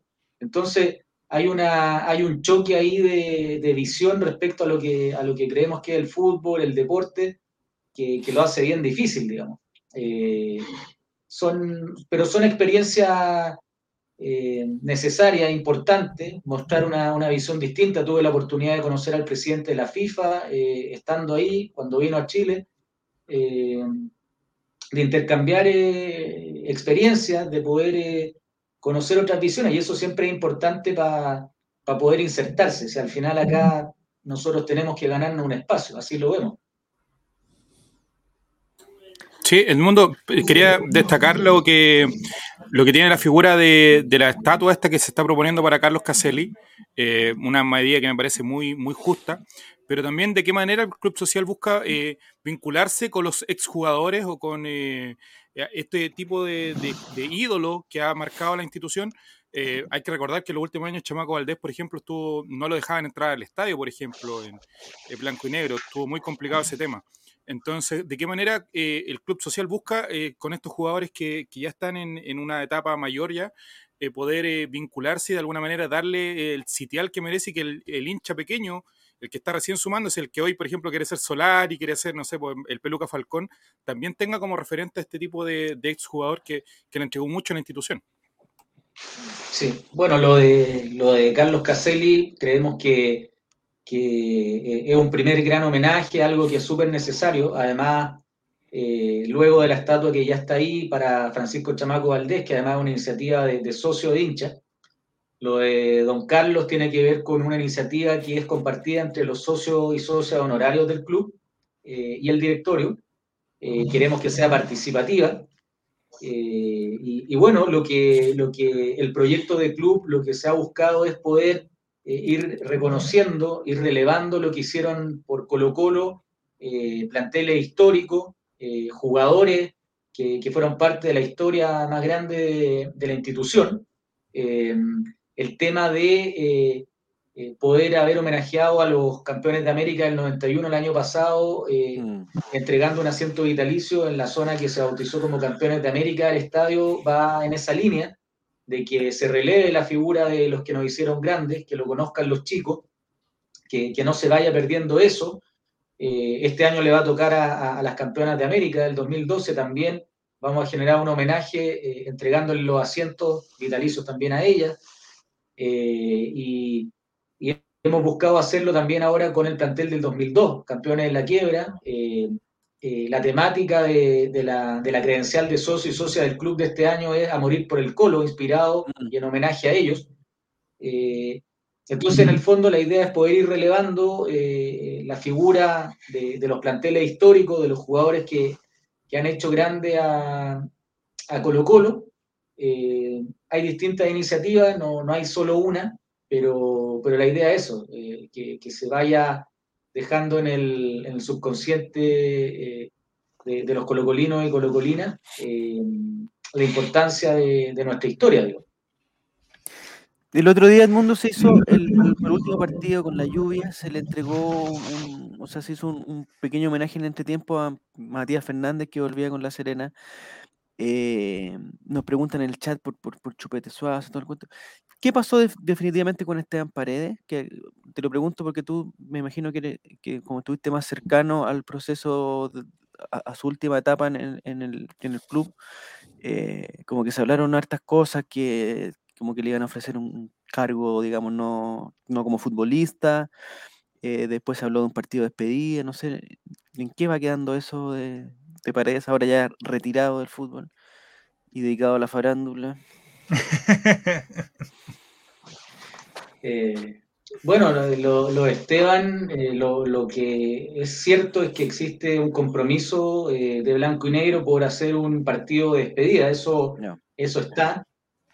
Tuve la suerte de encontrarme también con Esteban eh, el otro día en, Sausalito cuando se cortó la luz, el día que empatamos con, con Everton, estaba ahí acompañando a, Colo Colo. conversamos y, un poco también en, esa línea de cómo cómo poder generar algo para, su despedida, digamos. Eso, eso es una certeza, eso está ahí. Eh, como, club también nos, pusimos a disposición por la importancia que tiene Esteban eh, como uno de los ídolos de, la institución y más reciente además. Pero ya lo otro respecto a cargos, cosas que se puedan hablar, la verdad que en este minuto lo desconozco porque entiendo que son temas que, que han circulado como rumor en blanco y negro o, desde ahí, sí que lo desconozco, pero lo que te puedo decir, bueno, la, que la figura de Esteban es, importante, muy importante en la institución, eh, tiene, tiene un logro que, o logros que son muy difíciles de igualar, tiene el cariño de, de, los colocolinos y colocolinas, eh, y, lo mínimo que, que hay que hacer es, que ese homenaje sea, sea inolvidable. Y eso un poco también lo, lo conversamos con él. Eh, Edmundo, antes, yo con esto termino. Mis últimas dos preguntas antes de, a menos de mi parte. Eh, primero, desde las redes sociales de, los reinos eh, lanzamos un cuadrito de preguntas para que te preguntaran la que gente que no podía estar en vivo. La primera, o la, la pregunta en realidad era, ¿qué pasa con el, o si tiene alguna noción de qué pasa con lo que es el paseo monumental, la apertura del, museo. Del, museo y todo el tema. ¿Qué, en qué está eso? ¿Si sigue operando? ¿O si van a haber una nueva apertura y todo el cuento? Porque era la pregunta que más se repetía. Sí, bueno, ahí eh, no, quiero adelantar fecha ni nada porque además le corresponde a blanco y negro, pero sí eh, nosotros hemos hecho la consulta y, se va a anunciar, digamos, ah, está previsto que, va a volver a funcionar el, museo y el paseo monumental, digamos. Eso se, nos ha, se nos ha informado a nosotros eh, ante la consulta que hemos hecho. Y la segunda Un segundo, Mati. Lo que está confirmado, lo que está confirmado es que las aerellanizaciones se acaban definitivamente, ¿cierto? Eso mismo a preguntar. Un, fracaso total. ¿No? No, oye, pero aquí el amigo Campo no lo maten así, pues Un gran, un gran, gran trabajo que, hace ahí. No, no, pero ojo, eh, lo único que no estoy de acuerdo es cuando le enseñaste a Gustavo Quintero a hacer eso que hizo en Antofagasta. Eso no estoy muy de acuerdo. No, no, no, muchachos, lo tengo que aclarar siempre y esta no va a ser la excepción. La excepción no soy yo. Hay un equipo de trabajo. nosotros sí, Álvaro. es que es, es, muy importante porque el espíritu también representa el mundo, que lo hablamos con. lo hablamos también con, con Edison. la, la, claro, la arianización soy yo. Pero también lo, hablamos con, también lo hablamos con Edison, cuando estuvo invitado en mayo, que este no es un proyecto personalista. Entonces, más allá de lo que haga el mundo, más allá de lo que haga Edison o, u otros dirigentes del club, el, la organización también es parte de una cosa colectiva, que es lo más importante. La gente dice, oye, que se vaya Moza, que llegue el mundo, pero de repente la gente tiene que más bien comprender que su lugar es participar, más que estar cambiando de canal entre dos productos. Eh, dicho eso, me gustaría aprovechar de, que tengo la palabra para preguntarte, el mundo, cómo ves la, las elecciones del club. ¿Cómo, cómo avisoras el futuro del club? Eh, la última vez, lamentablemente, no, no, se pudo presentar la lista que iba a competir contra la fuerza de su gente. Eh, y ahora no sé si es que se ve que haya más intentos de participación política de cara a las elecciones. Sí, bueno, la, la verdad que eh, si me pregunta por lo que a mí me gustaría, me gustaría que, existiera elección, digamos, obviamente, que se lleve a cabo una elección. Eh, hay, hay, un trícer que está deseoso de, de poder encabezar ese, ese proceso. Eh, están trabajando desde que fueron electos en la, en la Asamblea hace poquito tiempo.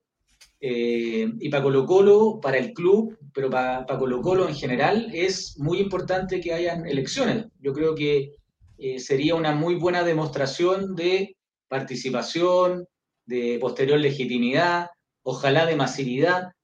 Entonces, me gustaría y, y, nos gustaría mucho en el club que existan elecciones. Yo no sé si se van a presentar eh, o se va a presentar más de una lista, lo, desconozco, sinceramente Álvaro.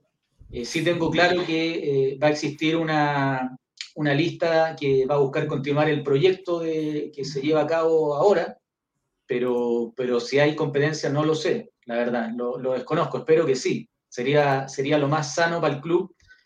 Y además considerando que en la última asamblea tuvimos más de 4.000 personas que participaron, ya sea presencial o de manera online. Entonces, eh, me parece que sería, sería muy bueno y muy bonito que, pudiéramos tener una elección. Ojalá que, así sea. ¿La cantidad de socios actual te parece bien? ¿La cantidad actual te parece bien? ¿Te parece que deberíamos ser más? ¿Te sorprende que seamos tantos? Eh, me parece que es un gran número. De hecho, eh, obviando lo del año pasado y los meses anteriores, eh, sigue siendo el número más, de los números más altos de la historia de cualquier club en Chile. Mm. Eh, estamos en 50.000 socios y socios al día, eh, con muy poquitas entradas disponibles, con, con aforo reducido, con, con, una serie de factores que, que, atentan contra, contra lo que son los, los beneficios mínimos que tienen los socios y socias. Entonces me parece que, dado todo el contexto y dada la historia del fútbol chileno en general, digamos, no, no exagero, eh, es, un número, es un número notable, digamos, es un número gigante. Mira, interesante. Oye, eh, ya llevamos casi una hora y media, yo creo que hemos abusado de ti, Edmundo. Eh, te queríamos agradecer. No sé si hay alguna última preguntita que quiera hacer usted, Álvaro, tú que ¿Alguna receta para pasar el frío, sopaipillas con algo que sea más banal, pues Javier? Algo que sea más... más ya terminó lo serio. No, claro, lo serio. ¿Cómo pasa el frío? ¿Cómo pasa el frío? Dale, dale. No, no, no, para cerrar. y se las, se las dije a usted el otro día.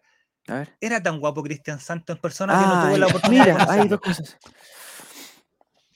ah, la pregunta a mí. ¿Estuviste cerca, estuviste muy cerca de Cristian Santos? Porque los dirigentes siempre entran a los camarines, ese tipo de cosas. Sí, sí, estuve, cerca, ¿no? Cristian, eh, eh, un tipo un tipo que tiene, tenía tremenda, facha, digamos. O sea, eso, eso es así. Eh, uno, tiene, uno tiene que reconocerlo, digamos. ¿ah? Lo que tiene uno no lo tiene otro, eso es verdad.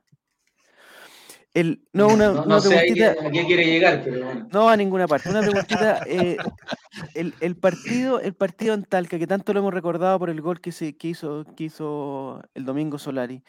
El partido Talca tú lo viviste, me imagino, de una forma muy intensa, muy especial. Los recuerdos de ese partido contra el de Conce, en el momento que fuiste y le pagaste al aguatero del U de Conce y todo ese tema. ¿Fue transferencia directa o fue en efectivo? qué, increíble todas las, tonteras que se decían. Eh, no, fue muy dramático, fue muy dramático ese partido, bueno, para todos en realidad, porque aquí todos somos colocolinos en este espacio.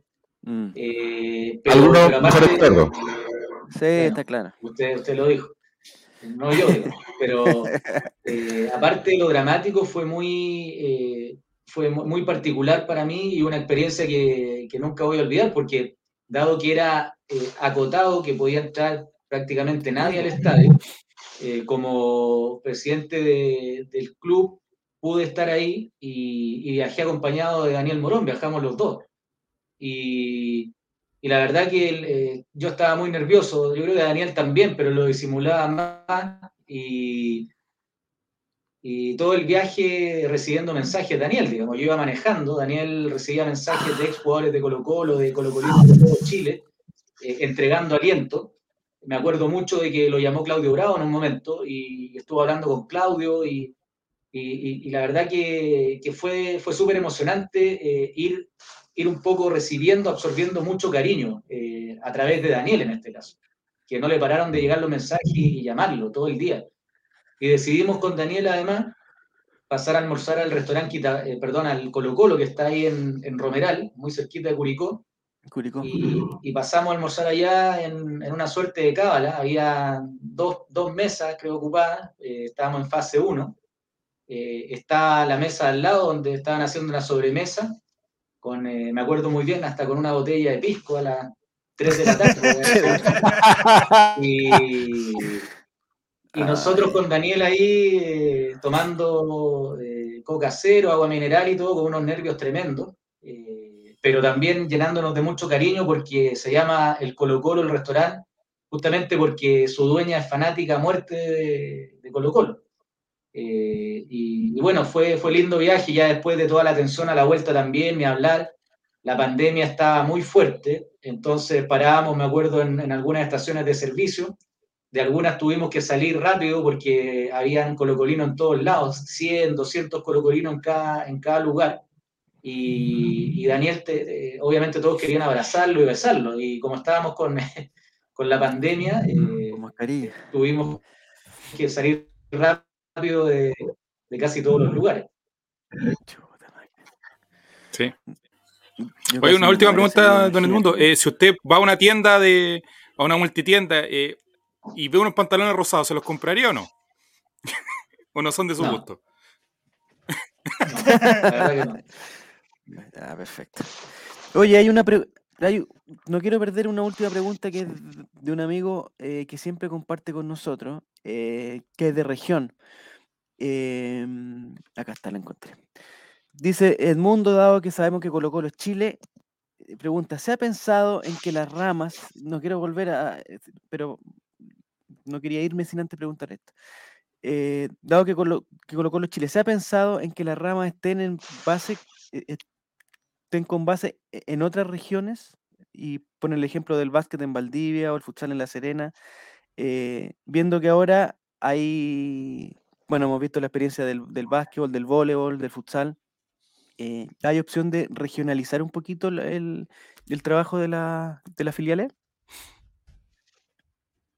Eh, sí, o sea, la verdad que no, se descartan. Eh, en realidad han llegado varias propuestas, algunas son de regiones también, no, no, no es algo que se descarte. Hasta ahora, a través de las filiales que tiene el club en regiones, hay, hay, otra, hay, food, hay futsal, eh, por ejemplo, en Puerto Natales, a nivel de escuela, hay básquet en otros lugares. me acuerdo que en la comuna del Bosque, bueno, no es región, pero también una filial del club existía el vóley. Entonces, no, no es algo descartable para nada. Eh, no, no, ha avanzado nomás, pero yo creo que, que, se puede revisar. O sea, estamos conscientes de que Colo Colo es Chile, orgullosamente, eh, y yo creo que, que, es bueno, que es bueno poder evaluarlo, sin ninguna duda. Excelente. Ya, y para terminar, un, un, un, un, anticipo, un pequeño vaticinio de lo que pueda pasar este año con, el, este campeonato si se gana, o, o está igual de difícil que el año pasado. Mira, la verdad no, no me gustaría eh, mufar ni nada, pero. Sí, bueno, la pero mufar en vivo, pues Javier. Pero si no está mufando, somos, profesionales, hombre. Oye, pero si el año pasado Diego González dijo, pongo, doy el, otro panelista acá, dijo que da hasta su dirección que lo fueran a linchar si Colo Colo no era campeón. Yo lo que sí. Mira, lo cortaste. Lo asustaste. Sí, sí, ¿no? ¿Me escuchan ahí? Eh, ahí, sí. Me quedé en Diego González, no sé qué. no, déjalo, pasémoslo, pasémoslo, pasémoslo, pasémoslo. El peor lugar para quedarte. Sin importancia. ¿Ah? Dale nomás, Edmundo, dale, dale. Eh, sí, no, yo, yo creo que, a ver, lo voy a plantear de una forma que no, no sea mufa, digamos. Yo sí estoy convencido que Colo Colo eh, tiene todo para ser campeón. Eh, tiene la, la, jerarquía a nivel nacional para ser campeón de todas maneras. Y además creo que se lo merece Colo Colo y se lo merecen los colocolinos y colocolinas. Absolutamente. Qué lindo, qué lindo. Y para el último partido deberíamos invitar a Solari que vuelva, sería bonito que volviera, se diera un abrazo con Suazo, con, con Jason. Todavía ni se ha ido de Chile. No, pero ya queremos que vuelva. Es que Javier en cuarto básico fue diagnosticado de ansiedad, entonces eh, hemos tratado de, lidiar con eso. Y que vuelva Parragués, que también se merece un homenaje. ¿Estuviste con Parragués tú antes de los dientes o, o, o, ya tenía los dientes tan blancos cuando lo conociste? creo que, estuve en las dos etapas de Javier. Pero se ve feliz, se ve feliz en, en, Ahora no ha hecho muchos goles, digamos, pero, pero se ve contenta ya, como que encontró su lugar. Está contento. Eh, Javier es un jugador que muy querido en el, en el plantel y, en, y, en, todo el Monumental. Eh, no, una persona muy alegre, muy colocolina. Nosotros le tenemos mucho cariño a, a Javier, más aparte de, de, los goles que hizo por Colo Colo. Eh, ojalá le vaya increíble, porque de verdad una persona muy, muy positiva, Javier. ¿Viste? ¿Viste que tenía razón, Nico? ¿Viste? Sí. Es que yo, yo hasta en los peores momentos lo defendí y me decían que no, que no era. No Javier también es una persona positiva en estos momentos, pero no vamos a entrar en detalle. Ya. Oye, ah. Edmundo, te pasaste eh, por, el, por el tiempo, por la paciencia, eh, por la humildad, eh, y por hablar con nosotros, por conversar este, este rato. Eh, es un orgullo para nosotros tenerte acá y te queríamos desear que, eh, que, que, ojalá, digamos, sigas trabajando en, en, lo que en, en Colo Colo, donde tú puedas, donde tú quieras, donde te sientas cómodo, porque en verdad tu trabajo ha sido, digamos, sobresaliente. y eso se ha sentido eh, yo creo que lo hemos sentido todos, no es, no es de... Que verdad fue es, demasiado notorio. Entonces, mientras tú quieras, eh, por favor, eh, ordena estas cosas y dirígenos, por favor. Bueno, muchas gracias, Javier. De verdad, muchas gracias por las palabras y a, todo, a todos los chiquillos de, de All Lo pasé muy bien, así que se agradece mucho la invitación, de verdad, de todo corazón. Tu palabra, Álvaro, que tú fuiste el, intermediario entre nosotros y el mundo. No, o sea, eh, nada, por lo que, lo que siempre repetimos, muchas gracias por todo y, además eh, mucha suerte para lo que viene porque este camino sigue. Va a ser, va a ser largo, va a ser de toda la vida y, el mundo es de los que va a estar siempre ligado con de una forma u otra. Lindo. Así que te pasaste, Nicolás, muchas gracias, Mati. Muchas gracias, Álvaro. Muchas gracias, Edmundo. Eh, que te vaya muy bien. Muchos saludos. Eh, linda, tu, linda tu chaqueta. Ya la gente sigue preguntando por eso. Ya va a estar disponible, ya nos confirmó que va a estar disponible. ¿Habrá otro refuerzo? No, no, no, no, ¿Ya? Y ojalá que, el, Club Social siga creciendo, que, seamos cada vez más socios, que lo del estadio funcione. Eh, y eso, que, que todo vaya para mejor. Eso ha sido Ley de los Colocolinos, muchachos, esta edición especial con el presidente del Club Social y Deportivo, don Edmundo Valladares. Muchas, pero muchas gracias. Oye, para lo ordinario nos encontramos mañana, los que les gustan los chistes más. No, pero no, sácalo, de aquí, por favor. Que tenemos un canal, tenemos una programación muy variada, pero no es el momento para contarla. Buenas noches.